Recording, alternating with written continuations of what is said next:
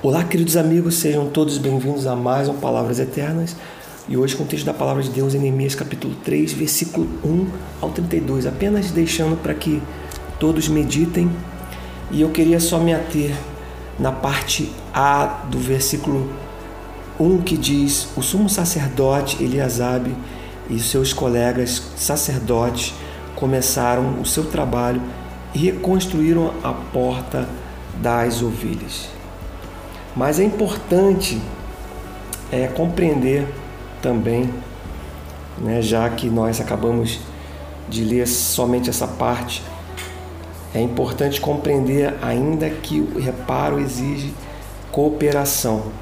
Se você meditou na palavra do Senhor, é, em todo o texto, se você leu, acabou de ler, nós podemos ver a verdade onde ela está inserida e presente no terceiro capítulo de Neemias, este que acabamos de ler, que apesar de parecer uma mera descrição informativa acerca do contexto histórico da reconstrução de uma fortaleza, contém na verdade uma importante mensagem para nós. Perceba a cooperação dos homens da cidade em torno da reconstrução dos muros de Jerusalém.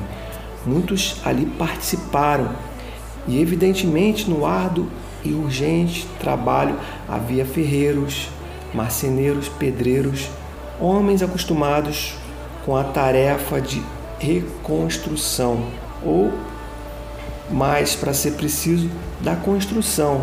Mas havia também sacerdotes, perfumistas, ourives, mercadores e simples moradores da cidade.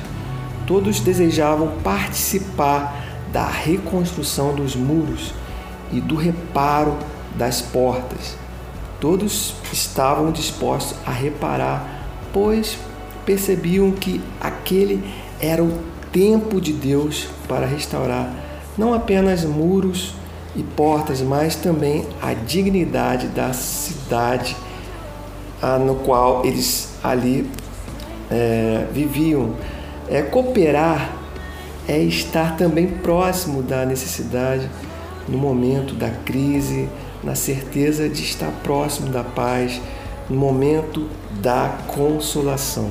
Então, coopere com o reino de Deus. É, nós temos somente a ganhar quando nós nos dispomos, quando nós nos colocamos aos pés do Senhor para servir a nossa comunidade creia e coopere a partir de hoje. Bom, este foi mais um Palavras Eternas. Que Deus te abençoe e não deixe de compartilhar o nosso projeto. E até a próxima.